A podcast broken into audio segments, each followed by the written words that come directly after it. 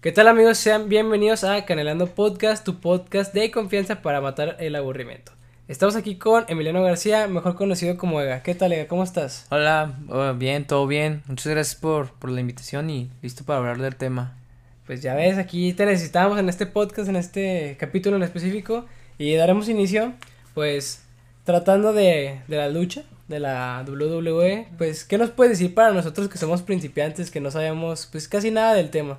Pues la WWE, las luchitas, como se le conoce aquí, pues para empezar, eh, hay que ir por lo básico, y es que siempre te van a decir lo de, es que si sabes que son falsas, sabes que no se pegan, sabes que son actores, entonces, si tú quieres empezar a ver la WWE, pues para empezar, sí, son falsas. Son falsas entre comillas. O sea, entre, entre, cierto punto es falso, ¿no? Porque yo digo que sí va a haber alguna que otra que sí se calienten y así. Sí, o sea, mira, es entretenimiento al final de cuentas. Por eso es la E en la WWE, ¿no? Porque es entretenimiento, la E va de entretenimiento, literalmente. Entonces, no es como una lucha tipo UFC, MMA, o sea, está todo planeado con el simple hecho de que no afecte al luchador. Por eso luchan cada semana, cada fin de semana. Que luego lo platicamos más a fondo. Pero pues se puede decir que sí hay golpes que sí se dan de a de veras. O por ejemplo cuando hay movidas aéreas que caen en el otro rival. Pues obviamente eso va a doler. Sí, evidentemente hay cosas que sí son falsas o planeadas. Pero pues sabemos que ah, pues, la mayoría de veces sí vemos un golpe muy fuerte de que desde la tercera cuerda o que se caen al piso directamente y se dan un santo golpe. Sí, sí, y hasta eso, cuando alguien te agarra y te tumba en, en un ring, aunque tenga el colchón, te duele. No, y se escucha, se escucha el laminazo. Se, escucha el laminazo porque abajo hay madera, o sea, es madera. Es como si el colchón de tu cama no fuera el colchón normal, fuera un colchoncito de esos de gimnasio. Sí, sí. Te tumban y pues, obviamente, no, es como si te sofocaran. Pues sí, te digo, sí, se ve que, que sí duele, o sea, mm, me he subido uno, pero obviamente no me he aventado, y muchos menos de que con vuelito o no, no. así, sí está peligroso. O son esas ocasiones que se avientan afuera del ring, eso como justificas que es falso, es puro piso. Entonces, a lo, entonces a lo que voy es, sí, obviamente, pues se puede decir que es actuado así, pero... Pues hasta, hasta cierto punto sí. Hasta cierto punto hay un si hay un riesgo de peligro. Hay un riesgo de peligro. Entonces, pues sí, actuado y todo lo que sea, pero hay que darle su respeto. Pues supongo que la, las luchas tienen sus contratos, ¿no? El hecho de firmar por si... Sí, obviamente. En, alguna ocasión pueda ocasionar un accidente. Sí, y aparte, por ejemplo, porque también mucha gente cree que es fácil ser luchador. En realidad no, sí se necesita una preparación así como un luchador de lucha grecorromana, de este artes marciales mixtas, boxeador. Se necesita una preparación. Porque un movimiento que te salga mal y terminas afectando a una persona. O simplemente tú, imagínate una patada, o, o sea, ya sea que te afectes tú, o que te dañes a ti, o que dañes al otro por una mala patada. Imagínate que te doy una patada en un ring, te doy en el ojo, ¿qué te puedo hacer en el ojo? Por eso se necesita mucha preparación. Entonces, para toda esa gente que diga que es falsa y que no más lo diga por, por mamar, por molestar. Sí, o sea. O sea, porque a mí, por ejemplo, algo que me molesta mucho cuando uno trata de hablar de lucha es que llegue y es que es falsa, ¿no? O sea, o sea que lo primero que dicen sí, lo primero es falsa, es como que no me digas. Mira, yo ayer vi una película y pensé que era verdad. Pues no, obviamente no. Aparte como dices y el mismo nombre lo dice, es mero entretenimiento. Es mero, sí, es entretenimiento y es más, lo UFC MMA sí son golpes más duros, pero también es entretenimiento. Todo esto es entretenimiento, pero ya es una forma diferente de de hacer las acciones, ¿no? Sí, porque es más, es correr el riesgo, más de, pues como tú dices, típicas luchitas que hasta entre primos se pueden hacer. Sí, entonces. Pero acá de una manera más profesional y más controlado. Sí, se necesita un control y una habilidad para poder subirse a un ring profesionalmente. Entonces, pues, lo primero es que, sí, es, entre comillas, falsa. Pero que eso no te tenga que afectar a verlas, a disfrutarlas. ¿Por qué? Porque, por ejemplo, se puede decir que en, el entretenimiento, en este entretenimiento, pues está todo guionizado. Hay un guion. ¿A qué me refiero con un guion? Pues no solo vas a poner a dos vatos a pelear, sino que se necesita hacer como una rivalidad, ¿no? Una historia detrás. Pues es como, es como dices de que es parte del marketing, porque para poder hacer que dos luchadores peleen entre sí, no es como que, digamos, pongo a tu tía y pongo a tu primo y pelean así nomás porque sí, no, O, sea, o sea, tiene, como dices, tiene que ver una rivalidad, tiene que ver una historia de trasfondo, de que le quitaron el cinto, de que... Exacto. de que le quitó la máscara, ya ves que el símbolo... Bueno, los que utilizan la máscara... En México es máscara contra caballero o máscara contra máscara. Sí, o sea, es... Es como un símbolo de que... De honor o algo así, y que el hecho de que te la quiten como que, wow, o sea, se la quitaron, se ve es más tu honor, todo el rollo. Ajá, entonces ahí es como, pues se crea la rivalidad de que, oh, ese me quitó la máscara, oh, se van a enfrentar. Y también genera más hype, genera más intriga de, de la lucha y de cómo es que concluye esa rivalidad. O sí, exacto. O sea, no es como por ejemplo en el box que dices, es que por el ranking ya le toca defender el título o ya le toca enfrentarse a este. No, es, pues, crear una historia, ¿no? Es como, por ejemplo, podemos irnos al. La Roca contra John Cena en WrestleMania 28. No se hizo, bueno, aparte que obviamente se hizo para generar mucho dinero. de ah, hecho, fue, es el WrestleMania más visto de toda la historia. Sino que también se creó una historia desde hace un año. ¿Por qué? Porque. ¿Sabes, ¿Sabes cuál es esa historia para aquellos que no conozcan? Sí, ahí, ahí te va. Todo empieza el año, un año pasado. WrestleMania 28 ocurre en 2012. Bueno, otro paréntesis, WrestleMania es el evento más grande de lucha libre que hay en, en, en el mundo, ¿no? Eh, van muchas celebridades, etcétera. Volviendo con el tema. Entonces, un año antes se iba a celebrar el WrestleMania 27 en 2011. Entonces, hay como un host, ¿no? De que quién va a ser el host de que del WrestleMania, quién lo va a presentar. Pero resulta que era La Roca, Dwayne Johnson, que volvía a la WWE desde hace mucho y volvió para ser el host. Y cuando vuelve, lo primero que habla para esto hay que irnos a lo que se llaman como promos, que es como o hablar bien de ti o tirarle a un a alguien con el que vas a empezar la rivalidad o generar un hype, eh, como mencionas, ese hype para una lucha. Entonces llega la para, roca. Para que no sé si sin sentido alguno, o sea, simplemente por. Ajá. Entonces llega la roca y empieza a hablar de que está muy contento de volver a casa, todo ese rollo. Y menciona que, pero hay un problema. Y ese problema es John Cena de que está sobrevalorado, de que se pasa jugando como si fuera un niño, etcétera, etcétera. Entonces ahí ya empieza como que a calentar una este, pues una rivalidad, ¿no? O, eh, simplemente darle una historia de por qué empezó toda la, la, lucha de porque, ¿Por qué empieza John Cena la roca? Entonces él empieza a criticar de que su vestimenta, de que siempre viene en sus shorts, de que siempre viene con camisa, que parece un tutti frutti, etcétera, etcétera. Entonces responde John Cena diciendo que La Roca ya no vea la lucha como se veía antes, que ya es un actor, que es que ya nada más vía satélite viene y todo ese rollo.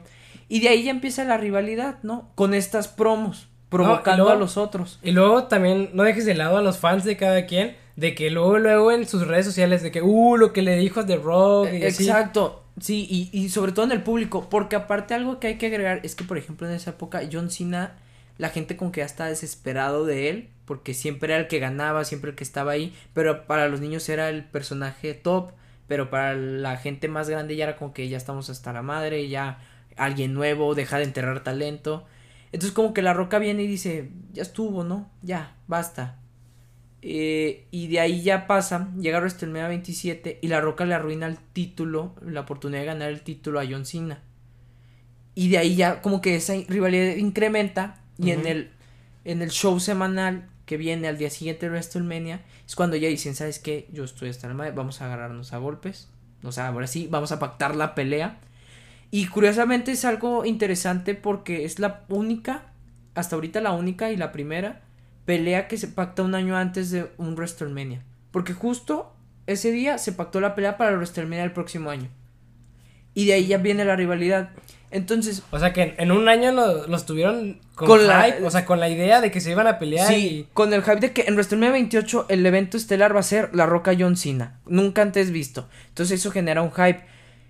Pero más difícil es cuando tienes que generarlo para un mes o un mes y medio. Porque en un mes tienes que crear una historia y si funcionó, seguir con esa historia más meses hasta que digas, hasta aquí una nueva.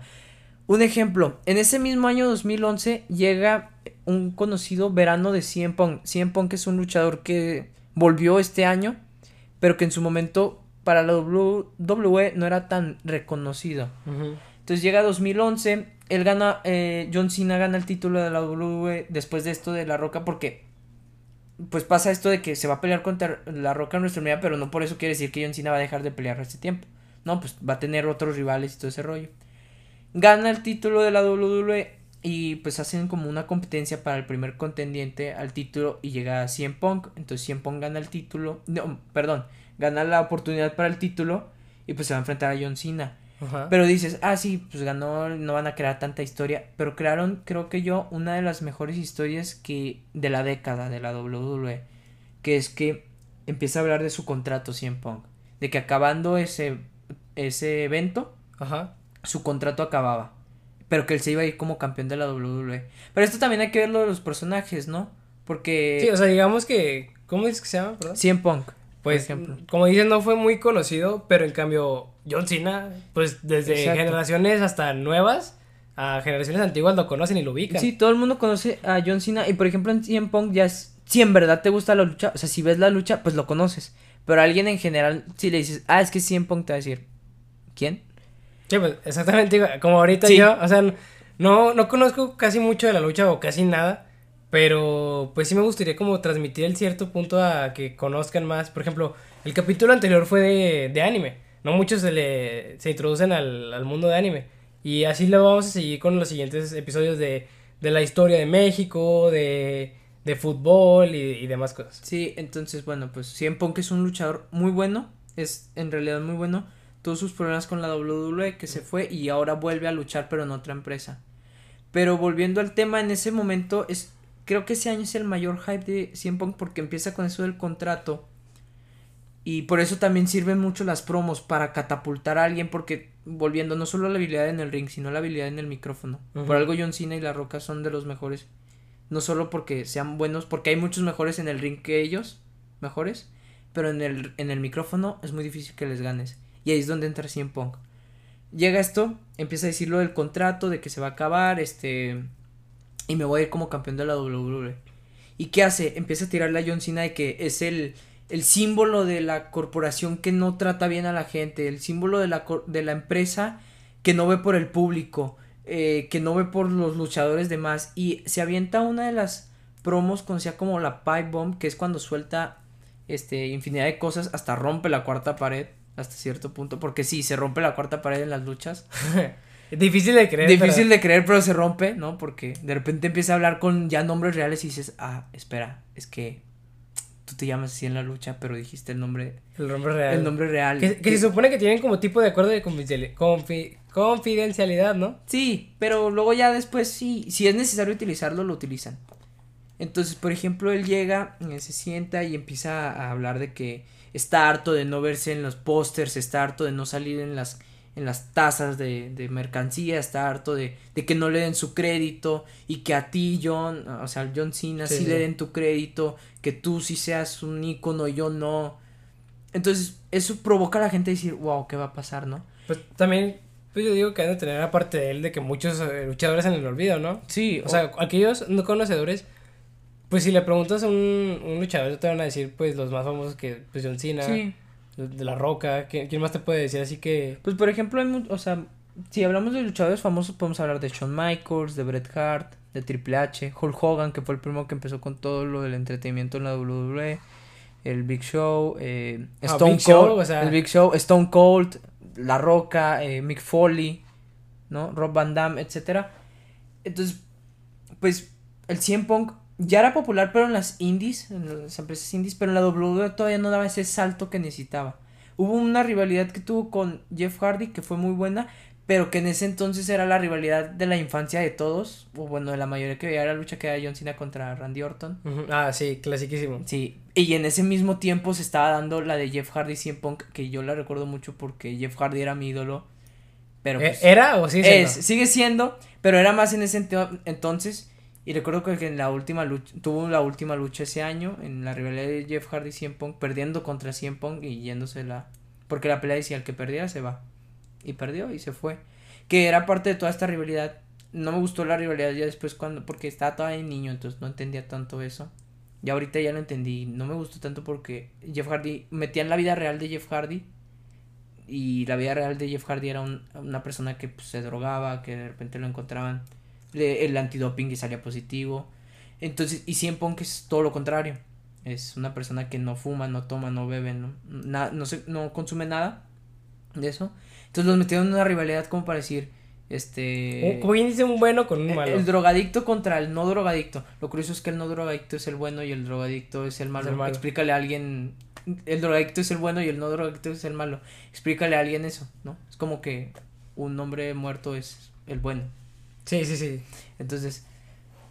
Eh, pero pues te digo, esa rivalidad no me gustó tanto.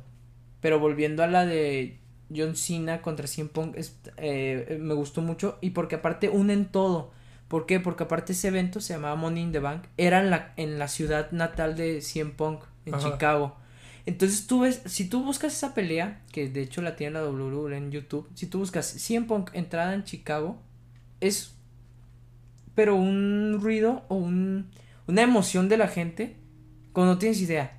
Es como si estuviera jugando el equipo de Chicago una final de un Super Bowl, por ejemplo. los Usos de Chicago llegaron al Super Bowl y el Super Bowl es en Chicago. Entonces, obviamente, todo Chicago va a ir. Sí, sí, sí, pues es como que, wow, viene de. O sea, el, el, el que salió de aquí regresó a su casa y con un mega show. Mega show y viene por el título. Entonces, fue como que todo se unió para hacer una gran historia. Y aparte de que los dos son grandes luchadores, se armó una gran pelea pero sobre todo lo que gusta es cuando tienen. Es como en las películas, hay un plot twist o un. Sí, un, cambio total de la trama. Porque todos estos, a pesar de que las promos de CM Punk fueron muy buenas, de que si es la rivalidad está siendo buena, porque aparte el Vince McMahon, el dueño de la WWE, le puso un. como que un. Una advertencia a John Cena, si perdía era despedido, ¿no? O sea que ahí era sí o sí. Era sí tienes que ganar. Y como sea. Y el CM Punk era con que tú a mí no me vas a decir qué hacer va a ser, va a ser mejor la WWE cuando tú te mueras, Vince McMahon, ejemplo, pero le dice, luego recuerdo que están tus hijos tontos y no. Sí, hay más, hay más calentar y más meterse a lo personal que, la neta, yo digo que aunque sea broma, sí llega a calar una que otra vez. Sí, sí llega a calar, sí llega a molestar, sí ha habido conflictos, eh, Jeff Hardy y CM Punk, volviendo a la rivalidad de Jeff Hardy y CM Punk de drogadicto, no drogadicto, sí tuvo un conflicto, ellos antes eran, se dice que antes eran amigos, llega esta rivalidad, corren a Jeff Hardy, y, y se hubo un pleito, ¿no? O sea, ahí se acabó todo de entre ellos De hecho, hay un video de Jeff Hardy burlándose de CM Punk, ya despedido de la WWE, burlándose y criticándolo en estado de ebriedad, pero pues a veces sí pegan, ¿no? Esas rivalidades, otras veces no, en el caso de CM Punk y John Cena no pegó, porque ya, aparte el Vince McMahon es alguien apasionado a la lucha, igual, que, que se meten en en cualquier historia. Igual ya son como que más profesionales. Por ejemplo, hay pues luchas que, aunque sean rivales, les gana, o sea, es más lo profesional a lo que son de ellos. Sí, podrán no caerse bien, podrán enojarse, pero cuando tienen que pelear, muchas veces lo profesional gana. Entonces ahí es donde ya terminan. Y pues obviamente es mejor cuando, cuando ya, este, pues tienen mejor relación, ¿no? Entonces, volviendo, eh, terminado con el tema de las rivales, pues sí se necesita una rivalidad muy, muy fuerte o muy buena para generar el hype, ¿no? CM Punk contra John Cena generó un hype enorme porque uno pensaba, dice, independientemente de lo de CM Punk, este, John Cena va a ganar, ¿no? Porque viene enterrando talento, porque era la época que John Cena siempre ganaba. Pues no, ganó CM Punk y será recordada mucho esta, una imagen porque tiene el título de la WWE CM Punk, se va junto con el público y le manda un beso a, a Vince McMahon y se va. Y luego ya después a las dos semanas vuelve y un rollo, Rey Mysterio gana el título y se lo quitan a, a la hora.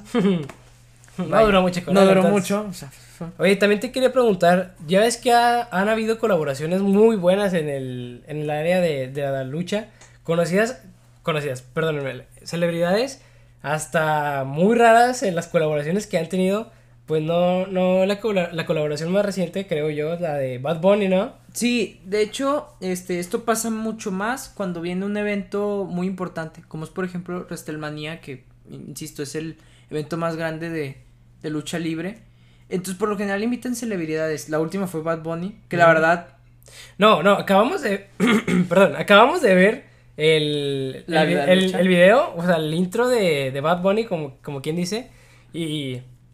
Pues, wow, o sea, real me quedo sin palabras el cómo es que entró y luego las altas eh, referencias porque, pues me contabas que Bad Bunny es seguidor o ídolo, se puede sí, decir. Sí, es, fanático de la lucha libre. Y de hecho lo demuestra. La canción Booker T se llama así por el luchador que existía Booker T. Y de hecho, Pues si han visto el video, ya que sale una persona con los brazos cruzados y que no se mueve. ¿Sobre un camión no? Sobre un camión. Ese es Booker T. Es el luchador Booker T. Entonces sería como una referencia, pues. Una referencia, sí. Eh, de hecho. O, o, una imitación, más bien, mejor. Sí, una, una. Pues sí, algo así. Eh, pero es lo que. Bad Bunny se notaba que era aficionado a la lucha. De hecho, también alguna vez eh, le pidió al Undertaker que. que anunciara su gira en Puerto Rico, si no me equivoco. Entonces sale el Undertaker diciendo Bad Bunny, es tu turno, quién sabe qué. Entonces está, eh, sí se utiliza de vez en cuando las celebridades. Y de hecho, eh, pues cuando sale esta canción, como que la WWE dice, ah, aquí podemos hacer algo. Lo invitan al Royal Rumble a que la cante. Pero como que le dicen, eres fanático de la lucha, ¿no? ¿Por qué no vienes y hacemos una rivalidad y luchas en WrestleMania? Y también me comentabas que, o sea, a ver, antes de llegar a este punto, ¿Han habido otras celebridades? Ah, sí, por supuesto. ¿De, algunas que te acuerdes? De hecho, WrestleMania estuvo hecho para que se combinara con lo glamuroso, con las celebridades. El primer WrestleMania sale Mr. T. Mr. T. Que lucha, de hecho, con Hulk Hogan en parejas. Sale Cindy Lauper, la cantante de los ochentas. Girls Just Wanna Have Fun. No la cantaría, pero... No. este, también ha salido eh, el actor de Arrow, peleó alguna vez ahí en la WWE en SummerSlam. También ha salido eh, Hugh Jackman una vez fue invitado. Neta. Y dio un golpe. tremendo el golpe. Hugh Jackman. Eh, Pitbull fue a cantar nada más. A WrestleMania. Pitbull. Motorhead. De hecho, Motorhead le hace la canción a Triple H. La canción de Triple H es Motorhead. Y alguna vez fueron a cantarla a WrestleMania. Entonces ahí O sea, son eventos muy grandes que llevan celebridades. Y la neta, yo digo que hasta el mismo público de que, pues sus expectativas son muy altas y tienen un muy grado alto de hype. Sí, obviamente. Y aunque a veces no haya celebridades, cuando llega WrestleMania, es como que esa semana es la semana del wrestling. Porque todo se centra en WrestleMania, todo se centra en, hey, ahí viene WrestleMania, va a haber sorpresas. Y hay invitados, como te digo, este, Motorhead, este, Pitbull. Eh, de hecho, Florida también, cuando fue el la, The Rock contra John Cena, está Florida. Cindy Lauper en el WrestleMania 1, Mr. T. Eh, sale un. Eh, esta no es tan conocida, a menos de que hayas visto Georgie Shore, que sale Snooki. No, una de MTV. La, verdad es que no. Una de MTV, que la verdad yo también no sabía quién era hasta que lo dijeron, ¿no? hasta que lo buscaste. Es, de un reality show de MTV, yo, ah. Ni idea. Yo de, ah, ok. No sé, pero ya sé. Ah, ahora ya sé. No me importaba, pero ya sé. Y luego también me dijiste que, bueno, a pesar, bueno, ay, perdón, se me fue la voz. Bueno, a pesar de, todas estas celebridades, pues me se preparan, ¿no? Porque, pues, les tienen un cierto respeto a la lucha. O sea, sí, es falsa y todo lo que digas.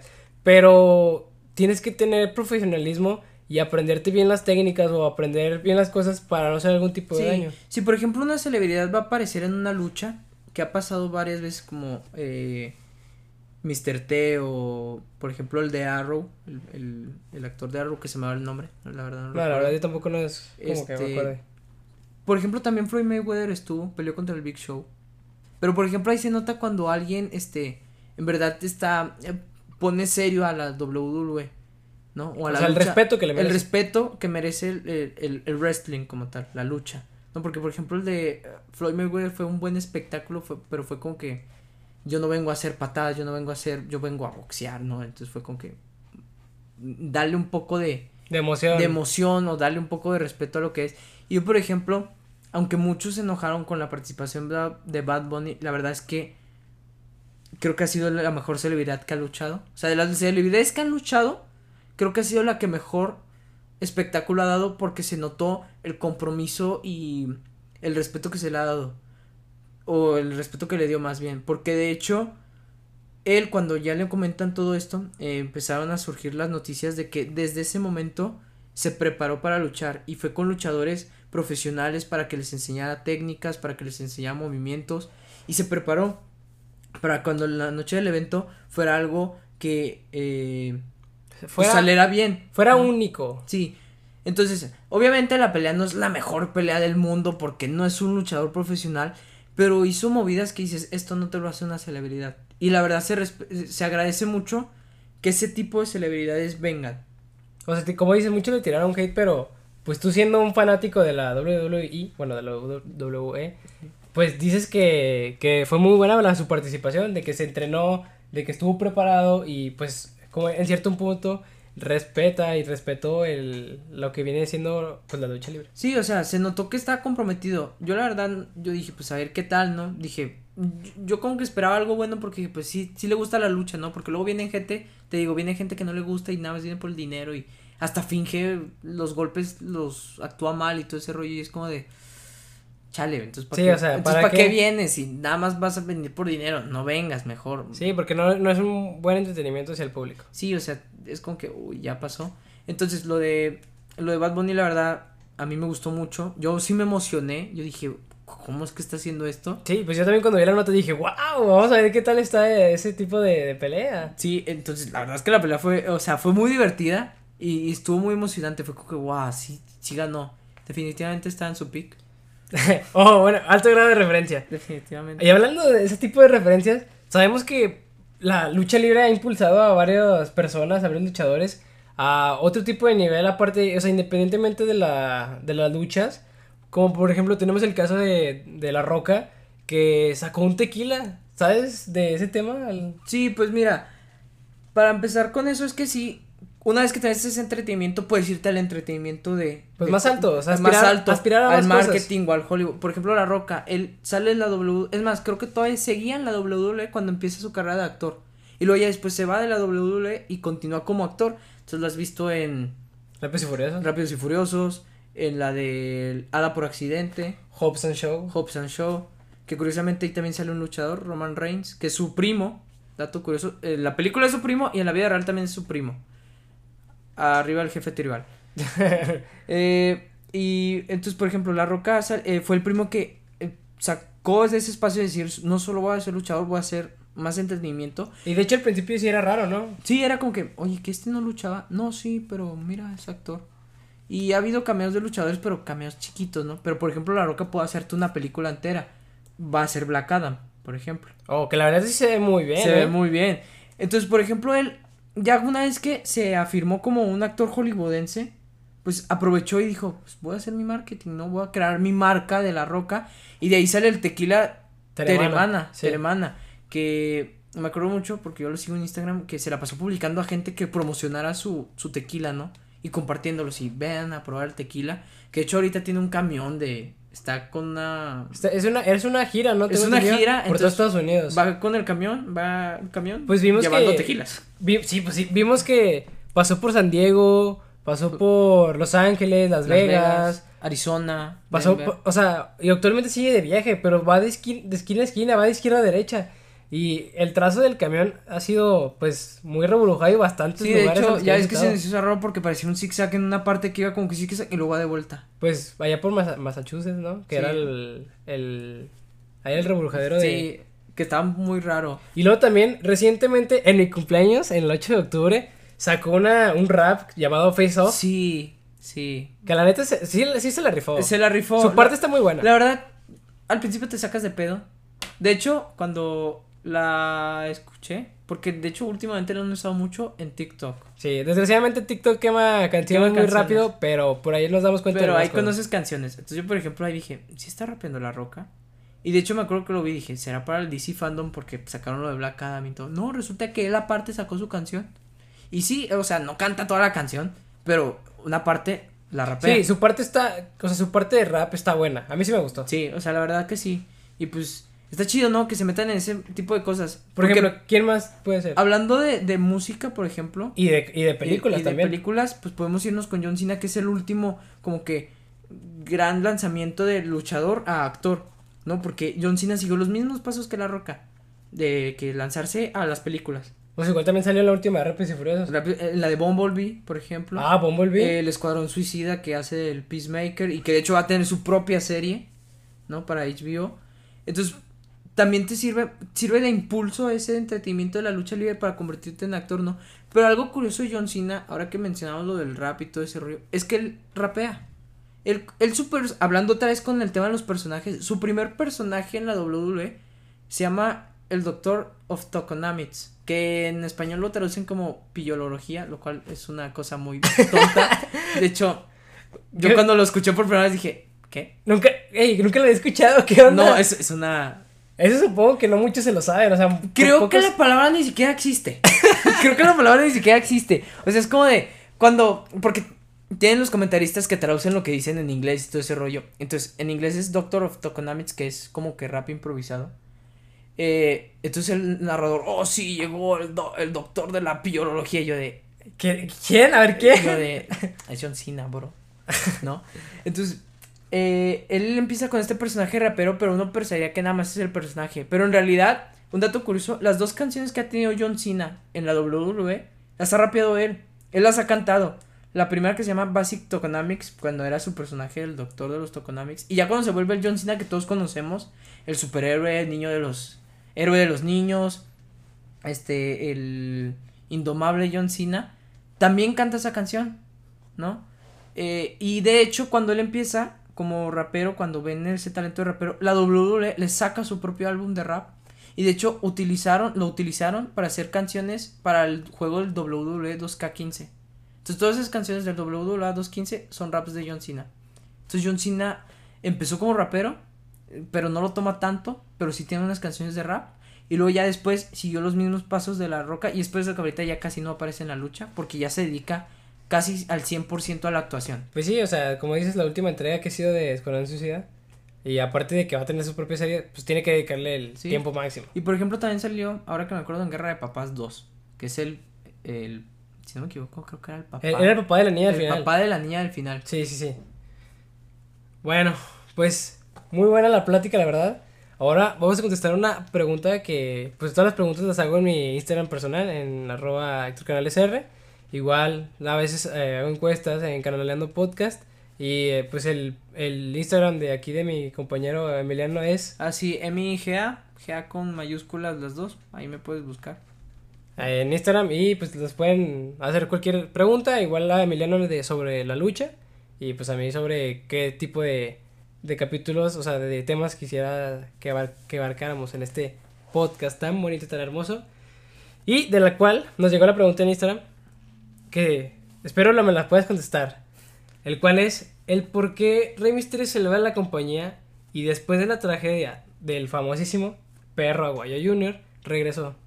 Pues mira, es que hay que ver todo el contexto porque uno diría, ¿qué pasó con la muerte, la tragedia del perro aguayo, no? O el hijo del perro aguayo. Lo que pasa es que en una pelea hace cuatro años o cinco, ¿no? 2014 creo que fue. 2000, o no, 15. 2015 más o menos. Este, hay una pelea con Rey Misterio, eh, el hijo del perro aguayo junior y otros dos luchadores que no recuerdo sus nombres. Entonces ocurre como un accidente donde cae mal fuera del ring el perro aguayo cuando regresa, eh, ya está como que medio perdido la noción. Sí, pues se pega en el lado de la nuca, ¿no? Sí, se, se pega en la nuca con el filo del ring, ¿no? Que dirás, el filo, no, no la esquina, el filo, o sea. Sí, sí, el borde. El borde. Entonces ya regresa todo, pues, norteado y Rey Mysterio lo recibe con unas patadas porque, pues, no sabía de, de que estaba mal, ¿no? Entonces, él cuando ya recibe esas patadas ya no se puede... Eh, cubrir. Eh, cubrir, ¿no? Por como que nada sea el efecto. Simplemente ya las recibe. No, pero hasta eso tenemos que aclarar que, que ahí fue una patada voladora que lo, que lo tumbó. Y que cuando iba a hacer la. El, el 619, que es su llave, que lo que hace es. Y agarrar impulso de, de, las cuerdas del otro lado donde está la persona y aventarse y dar como unas patadas a la persona que está eh, tumbada en la segunda cuerda. Pero ¿qué pasa? Eh, tiene que tener un. El otro luchador, el que va a recibir la llave, tiene que estar como en una posición, ¿no? O sea, no tumbado como tal, sino que solo que los brazos estén tumbados y la cabeza un poco arriba para que reciba la, la patada. Pero ¿qué pasa? Cuando Rey Misterio va a aplicarla, está demasiado abajo el perro aguayo. Y ahí es, y ahí es cuando se da cuenta, y hasta mismo Rey Misterio se ve que las, las piernas las hace para arriba para evitar el golpe y, y para, o sea, y dice que qué pasa. Sí, ahí es como que se dan cuenta y dicen, qué rollo, qué rollo. Entonces ya vienen a checarlo, llega Conan, un luchador de aquí de, de México, no Conan Vick, el de multimedios, otro Conan, este, más famoso. eh, bueno, no más famoso. No creo, no creo, ese sí En la lucha sí, pero en la, en la, en la cultura pop, la cultura pop no lo es. De hecho, larga vida Conan Big. Entonces va a checarlo y, y, pues para empezar, ahí hay una negligencia porque yo me acuerdo que hablan mucho de, llamaron a paramédicos o todo a especiales de deportivos para ver qué pasó con, con el perro gallo y mencionaban que que pues no debe haber hecho los movimientos que hacía, ¿no? Porque agitaba al perro aguayo, le movía la cabeza y no debía haber hecho eso, debía haberlo dejado tranquilo, que llegaran las emergencias, aparte también las emergencias llegan muy tarde, termina siendo una negligencia médica. Entonces al final de cuentas cuando se hace el juicio y todo ese rollo, a Rey Misterio no lo culpan, porque saben que es es parte de lo que... Sí, o sea, corren el riesgo. ¿no? Corren el riesgo. Es lo mismo que te decía al principio si, si realmente es que eh, firman un contrato de cualquier tipo de problema que llegue a pasar. Sí, eh, de eso no te lo puedo confirmar, yo diría que sí, pero corren el riesgo. O sea, ellos saben que cuando entran al ring corren el riesgo. Entonces, obviamente la culpa no era el Rey Misterio y cuando llega a...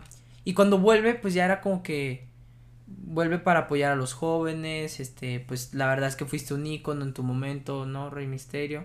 Entonces yo creo que el, regreso a la WWE de Rey Misterio no, no lo afectó la tragedia con el hijo del perro Goyo porque al final de cuentas pues no fue su culpa, sea, y de hecho, tengo entendido que hasta la familia del perro Goya no, no le echó la culpa. No, no echó cargos ni, y fue como de, no pasa nada, pues es parte de, ¿no? Porque la familia del perro Goya es luchadora. Aparte, eh, me, recuerdo haber visto una nota que dijo que hasta ellos mismos sabían el riesgo que corrían, por lo cual fue una desgracia, sí, fue, fue un accidente, pero fue un accidente y no fue intencional, entonces no fue culpa de, de, de Rey Mysterio. Sí, entonces al final de cuentas pues no fue su culpa y insistimos, es el riesgo que uno corre al, al ser luchador.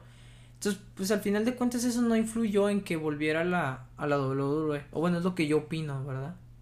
Pues esta ha sido la, la, la pregunta de, de Instagram, de la cual pues muchísimas gracias por haberla contestado y aquí finalizaremos el podcast te reitero, pues muchas gracias por haber venido, por aceptar nuestra invitación. Y esperemos verte en otro algún otro capítulo por aquí. Sí, muchas gracias. Eh, pues si quieren seguirme en mis redes, ¿no? Como mencionaba mi compañero Héctor, MGA en Instagram. También tengo un podcast donde hablo de, pues, de fútbol. se llama Ega Talk. Lo pueden escuchar ahí en Spotify. O en donde quieran. Eh, y pues muchas gracias por la invitación, ¿no? ya sabes, cuando quieras. Y muchas gracias a ustedes por, por escucharnos. Y nos veremos hasta el otro miércoles en el próximo capítulo. Nos vemos. Bye.